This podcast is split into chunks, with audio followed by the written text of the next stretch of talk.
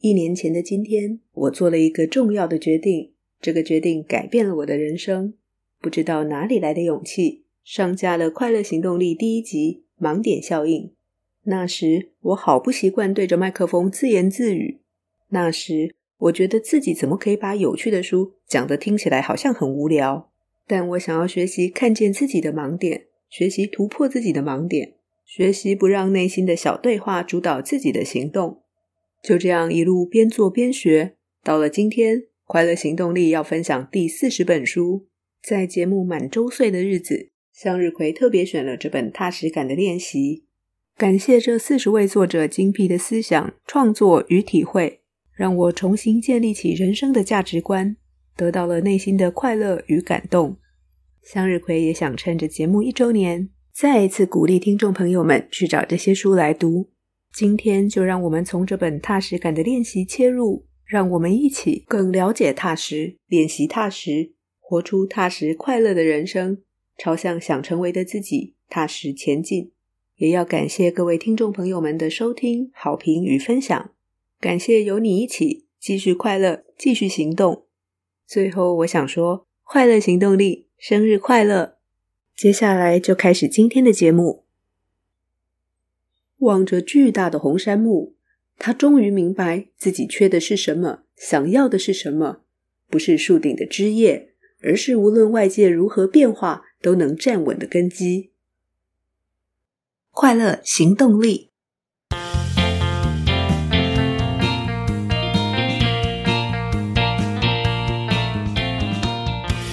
Hello，欢迎收听《快乐行动力》。这是一个学习快乐、行动快乐的 podcast。我是向日葵，又到了分享好书的时间。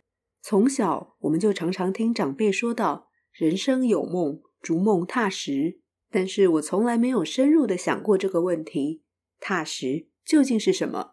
就只是很单纯的想，脚踏实地，把脚稳稳的站在地面上，就是踏实；把向前的每一步都走好，就是踏实。今天要分享的这本书，全面地拓展了我对“踏实”两个字的理解。踏实是什么？拼命维持巅峰状态，去追求外在的成绩结果，是踏实吗？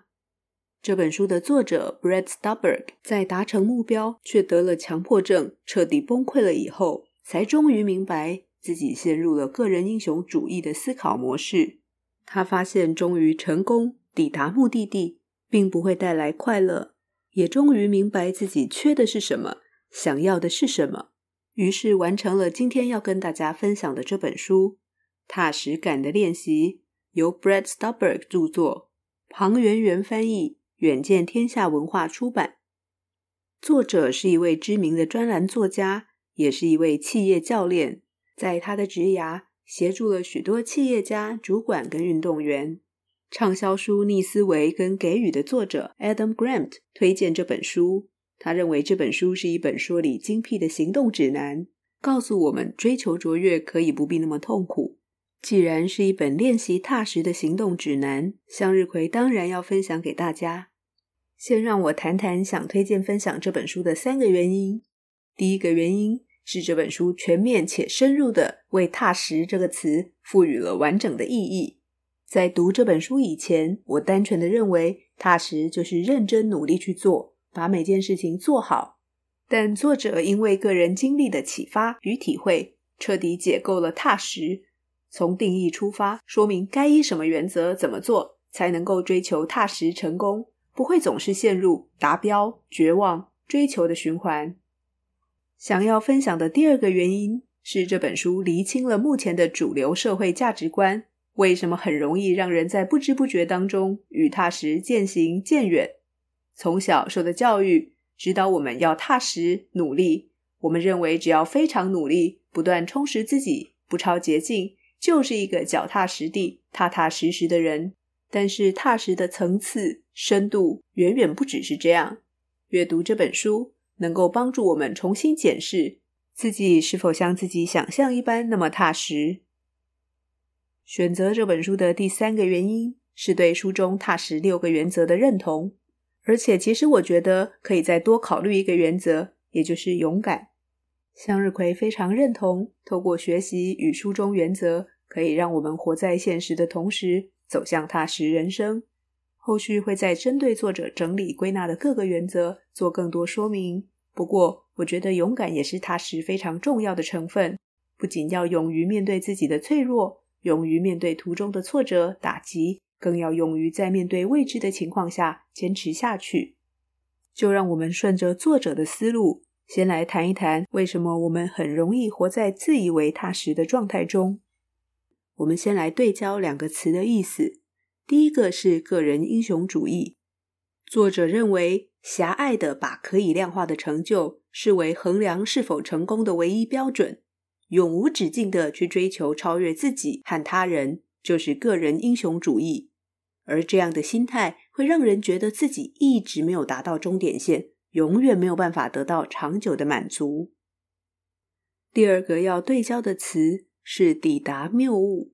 哈佛心理学家塔尔班夏哈，也就是《更快乐的选择》那本书的作者，他发明了“抵达谬误”这个词，意思是指我们活在一种错觉之中，应该说是虚假的希望，以为一旦成功之后自己就会快乐，但等到终于成功，终于抵达目的地，也许会感到短暂的幸福，却不会得到持久的幸福，这就是抵达谬误。班夏哈更说。当这种外在追求幸福却找不到持久的幸福的这种恶性循环一而再、再而三的重复，我们总有一天会失去希望。作者认为，个人英雄主义是一种文明病，而我们不断的追求，也不断的陷入抵达谬误之中，以为自己达到了什么目标就会快乐，却发现不是这么回事，但又开始追寻下一个目标。在他不断要求自己追求卓越、写出畅销书的时候，他得到了强迫症。听众朋友们，听听看他之前写的书名，就可以知道他大概是个什么样的人。他曾经跟好朋友们出版的书是《一流的人如何保持巅峰》，《一流的人如何驾驭自我》。第一本谈效能、效率，谈如何培养做成事情的动力；第二本谈的是如何培养热情、发挥生产力。作为一个企业教练，他当然不是说说而已，他非常努力的实践书中原则，书也确实畅销了，也确实帮助了找他咨询的客户。但强迫症突然来袭，他变得完全没有办法控制自己的想法，他感到非常绝望，认为自己的人生是没有意义的。经过了半年的治疗跟自我觉察，他终于明白，强迫症是他自己平常生活方式的极端版本。一直冲冲冲，没有办法让自己慢下来，只是让他离踏实的人生越来越远。他想追寻的是一种无论外界如何变化都能够站稳的根基，也就是踏实感。这段经历带着他从不同的角度看待人生。让我们先一起想一想，踏实是什么？作者认为，踏实是一种坚定的内部力量及信心，能够让你度过人生的高低起伏。是一种深厚的操守与刚毅，也是一种完整，从而衍生出来的恒久性成功、幸福与满足。然而，当我们太专注于生产力、效能最佳化，只是追求突破跟顶尖的表现，就很容易陷入追求达标、失落的这种循环里，忘记根本的原则，到头来就会感到痛苦。相反的，如果我们内观，扎根站稳每一步，将踏实摆在第一位，就不会忽略热情表现跟生产力。接下来，我们来谈谈作者归纳出踏实成功的六大原则，分别是接纳、临在、耐心、脆弱、连结与运动。临在两个字是欢迎光临的临，现在的在。临在也就是专注当下的意思。至于连结，指的是与人的连结，也就是深度的社会连结。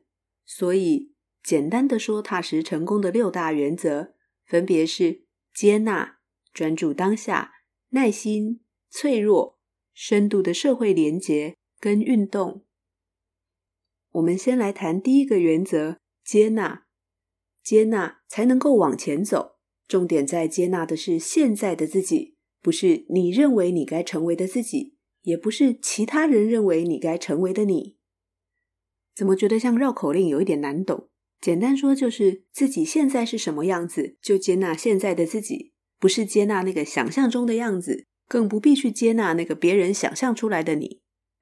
作者以美国知名的临床心理学家 Stephen Hayes 海耶斯教授的研究说明接纳的意义。海耶斯教授是一位恐慌症的患者，因为一次严重的病发，让他展开了四十年的科学研究。他发展出了 ACT 接受与承诺治疗法。长期收听节目的朋友一定会觉得 ACT 很耳熟。没错，在第四十六集《接受的艺术》这本书当中也提到了 ACT，但那一集的 ACT 谈的是 ACT 自我关怀法，谈的是如何透过 ACT 自我关怀帮助我们接受。至于海耶斯教授发展的 ACT 接受与承诺治疗法。Acceptance and Commitment Therapy 是心理咨商认知行为疗法 （CBT） 后续的发展。海耶斯教授曾说：“如果你不能彻底敞开心房，接纳眼前不愉快的处境，就永远不可能以健康态度面对人生难题。”海耶斯教授明白自己的恐慌症严重发作，正是因为过去一直逃避，没有接纳自己的身体与情绪状况。就好像这本书的作者 Brett Stuberg 面对强迫症的时候，他持续告诉自己：“我是指导别人心理技能与如何成功的专家，我一定能够用意志力克服这场噩梦。”结果呢，越抗拒越严重，因为他完全不愿接纳自己。直到他在心理师的协助下，接受了自己生病的事实，学习与自己的情绪长期和平共处，才开始走上复原的道路。那么，什么是 ACT 接受与承诺治疗的指导原则呢？这个原则刚好也是由 ACT 三个字组成：A 是接受，accept；C 是选择，choose；T 是采取行动，take action。Accept 接受，接受当下的现实，避免将主观的意识混入现实当中；Choose 选择。选择符合内心最深处的价值观的那条路，take action，采取行动，即便采取这个行动会让自己觉得害怕或不自在，这就是 ACT 接受与承诺治疗的指导原则：接受当下的现实，选择符合内心价值观的那条路，并且采取行动。接着，我们谈第二个原则：临在，临在。指的就是专注当下，让大脑集中注意力。重点包括了排除令自己分心的障碍，比方 3C 的干扰，以及投入培养专注力的练习，比方正念、观想等等。当我们能够全神贯注的时候，会更容易进入心流的状态，进入忘我的状态，让我们能够表现得更好。虽然专注当下很重要，大家都知道，但排除 3C 的干扰。对现在的我们来说是非常困难的。手机时不时传来及时的讯息，或是邮件的通知，当然还有社群平台上对贴文的反馈或留言，更不要说自己忍不住查看新闻或短影音。再来一场线上游戏，如果我们不刻意学习放下手机，为自己设定远离手机的时间，其实已经大幅提高了专注当下的难度。专注为此时此刻的自己活着，就能体会踏实与专注带来的强大力量。而这个当下，我们选择做什么，就决定了我们的生活品质，也决定了我们的未来。学习把时间花在跟自己真正重视的人相处，投入自己喜爱在意的事，减少分心在短暂表面的事物上。就算从很短的时间开始练习，开始累积。都能够渐渐的让我们觉得自己更踏实，很纯粹的存在于当下，不把自己困在过多的担心与自我要求中。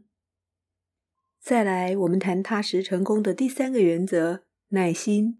我们很容易太急，把急事看得过于重要，而耐心可以抵消这样的倾向，让我们把眼光放远，进一步保持稳定持久的进步。任何的突破与成果。从来不会从天而降，突然发生，是来自于过去不断的累积。作者也强调，耐心并不是无尽的等待，而是在短时间放慢速度、谨慎稳定的坚持。向日葵很喜欢书里的一句话：“你做重要的事情，重要的事情也会塑造你。”向日葵觉得书中这句话真是很有道理，但也同时认为无意识的重复与有意识的重复会产生截然不同的结果。一方面是“塑造”两个字很精准地传达出我们会被自己所做的事影响与改变，然而前提是我们是有意识的在重复，在不断觉察中练习精进。书中强调，表面上看来停滞。也许只是还没有看见努力的结果。在作者长期担任个人跟企业教练的职涯里，他发现太快、太早放弃，远比等待太久来得更普遍。没有看见成果，就很容易失去耐心，觉得好像应该做些什么，于是就改变了做法，想要加快，或者是干脆放弃了。其实任何的事情都会有起伏，真正要追求的，是在平均表现的进步。书中作者举了非常多耐心带来巨大突破的例子，在这里我特别想要分享其中一位长跑哲学家之王，也就是世界排名第一的肯亚长跑运动员 Eliud Kipchoge。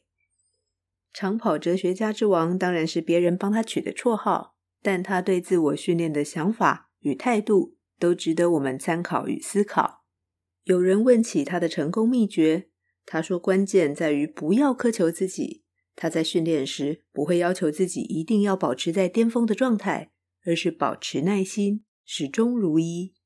他希望能够在放松的状态下跑步，而且他在场上比赛的时候，脸上都是带着微笑。我很难想象跑了那么久还能够带着微笑继续向前跑。在他打破世界纪录那场比赛以前，有人问他给自己定下什么样的目标，他说。”说实话，我只打算跑出个人最好的成绩。如果碰巧能创下世界纪录，那就更好了。听到这里，我想大家也会觉得，嗯，真是名副其实的长跑哲学家。松开自己的状态，放慢速度，慢慢进步，用耐心与坚持写下人类跑马拉松的世界纪录。我们再谈第四个踏实成功原则，也就是脆弱。书里引述了诗人哲学家 David Whyte 的一句话：“脆弱并不是一种弱点，一种短暂的微恙，也不是我们所能选择不要的东西。脆弱是我们基本的自然状态，一种一直都在、无法避免的暗流。逃避脆弱，就是逃避我们本性的本质。脆弱躲在压抑、抗拒与谎言之下。如果不去面对真实存在的脆弱，只是等着脆弱反扑，面对脆弱其实很勇敢，也才能迎向真正的力量。勇敢承认脆弱，让我们更谦卑，因此更完整的觉察自己，也能够提升关系的品质，增进彼此的信任与连结。我想要感受到真实的快乐，必定会先面对与接纳自己的脆弱，这个重要的主题。向日葵会再找机会跟大家做进一步的分享，也如同前面谈到，面对脆弱需要勇敢，面对挫折打击需要勇敢，在前途不明的情况下保持耐心坚持下去，同样需要勇敢。这也是为什么向日葵认为作者也许可以考虑把勇敢纳入踏实感的一个原则。毕竟这六个原则，作者是如何思考归纳出来？是先想了十几个，再删去留下他认为最重要的六个，或是一开始他就锁定这六个原则？那么锁定原则的灵感从何而来？在书中其实看不出来。我们再来谈作者提出的第五个原则：连结。作者以加州费尔顿的红杉林说明连结的重要。红杉能够生长到六十公尺那么高。但是树根却只有一点八到三点六公尺深，根虽然没有很深，却横向的延伸数百公尺，跟周围的其他红杉的根交错纠结成一片。这些纠缠紧密的连接，让红杉林在遇到极端恶劣的天气时，也能够屹立不摇。人本来就是群居的动物，与社会群体关系连结是人的天性，也是人类的基本需求。踏实感的原则指的是深度的社会连结，内在的归属感和他人适当的外在接触，会让我们感到满足。建立起深度的社会连结，能够带来踏实感与安全感。我们选择来往的对象，塑造了我们，而我们也会塑造自己往来的每个人。作者特别提出，希腊哲学家亚里斯多德在尼各马克伦理学提出了三种不同的友谊，分别是以实用为基础、以愉快为基础跟以美德为基础。只追求实用、追求自身利益的友谊。或是只追求愉快度过美好时光的友谊，都不会长久，还会变质，因为结交的原因消失了，友谊也就消失了。然而，当双方有同样的价值观，能一起朝着心目中重要的目标前进，甚至感到尊敬、钦佩对方，无论在任何情况都能互相祝福，才是能长长久久、具有意义的友谊。现在，让我们来谈最后一个，却能够带动前面五个原则的重要原则，也就是运动。当我们开始运动，在挑战自己的过程当中，需要面对不适的感受，帮助自己认清体能的状态的现实，因此学会接纳。在运动的过程里，需要专注场域跟自身的身体状况，也就是临在，专注当下。我们也必须透过不断的练习、累积、追求进步、培养耐心，在达不到目标的时候，则学习接受没有达到目标的自己，认知自己的弱点在哪里，并且尝试去克服，也正视自己的脆弱。而当我们与他人一同运动、互相鼓励、一起练习进步的时候，也同步建立了有意义的社会连结与内在归属感。只要投入一个原则运动，可以带五个原则动起来，建立大脑、身体跟心灵的踏实基础。因此，想拥有踏实人生，我们不能够不运动。谈到这里，向日葵问自己：我希望活出怎样的人生呢？我有在生活中实践踏实成功原则吗？我希望活出有意义的人生，希望这份意义不仅止于对身边的亲友。也希望自己能对社会回馈正向的能量，因此所有的思考、时间与行动都要往这个目标前进。首先是接纳自己在知识与能力的匮乏，进一步专注进行吸收、思考、分享快乐行动相关资讯内容，以心智图梳理作者思维，帮助自己与读者理解。再来要以耐心持续追求平均表现的进步。在看见现况瓶颈的同时，也接受自己还做不到的，学习克服。社会连结的部分显然需要更多实体的互动。虽然在朋友与团体当中能够得到归属感，但我想接触可以更加频繁，彼此的交流与学习也可以更为深入。不过，最需要改变的是向日葵缺乏规律的运动习惯，这个最能够带动前五项原则的终极原则。我却没有去做。向日葵曾经是个热爱运动的人，在三十岁左右的时候，下班还会约朋友去游泳再回家。但是我到底是怎么把运动习惯丢掉的？我还记得医生说，运动虽然可以改善你的体能、体力，但免疫问题不会因为运动而逆转。医生的话明明有前后句，偏偏呢自己选择只听进去后面，而且记在心里就认定是这样了。既然改变不了，为什么要那么累？小对话就开始冒出来，听着小对话，就这样渐渐忘记不为什么去运动，只因为想动就去动。不管是自己动一动，或是跟朋友一起去动一动，是多么快乐的事。在看了《心念自愈力：逆转慢性病》这本书以后，向日葵学习到，心念决定了健康，而自愈从心念开始。我学到。当我认定自己不可能好起来，就会在无意识的状态下一直告诉自己好不了，身体也会呈现一种被动放弃的状态，更不必谈投入运动这么积极的行动。当心念转变，想要让自己更健康、更快乐、更踏实，不运动已经成为最碍眼的自我卡点。想投入更快乐的行动，怎么能够不运动，让自己有更清醒的头脑与更好的体力呢？我想透过作者的论述，看见运动对踏实感有多么全面的影响，是向日葵读这本书最大的收获。该是把运动习惯找回来的时候了，就让我从小小的行动开始吧，以行动开始实践踏实的原则，用阅读维持心理健康，用运动保持身体健康。努力活出踏实有意义的人生。今天的分享就到这里喽。喜欢节目，欢迎到 Apple Podcast 或 Spotify 或 Mixer Box 留下五星好评与评论。任何建议或反馈都欢迎写信给向日葵，或到快乐行动力粉丝专业留言。别忘记到粉专下载读后心得心智图，搭配着收听会更容易了解。追求快乐，立刻行动。祝你快乐，我们下次见喽，拜拜。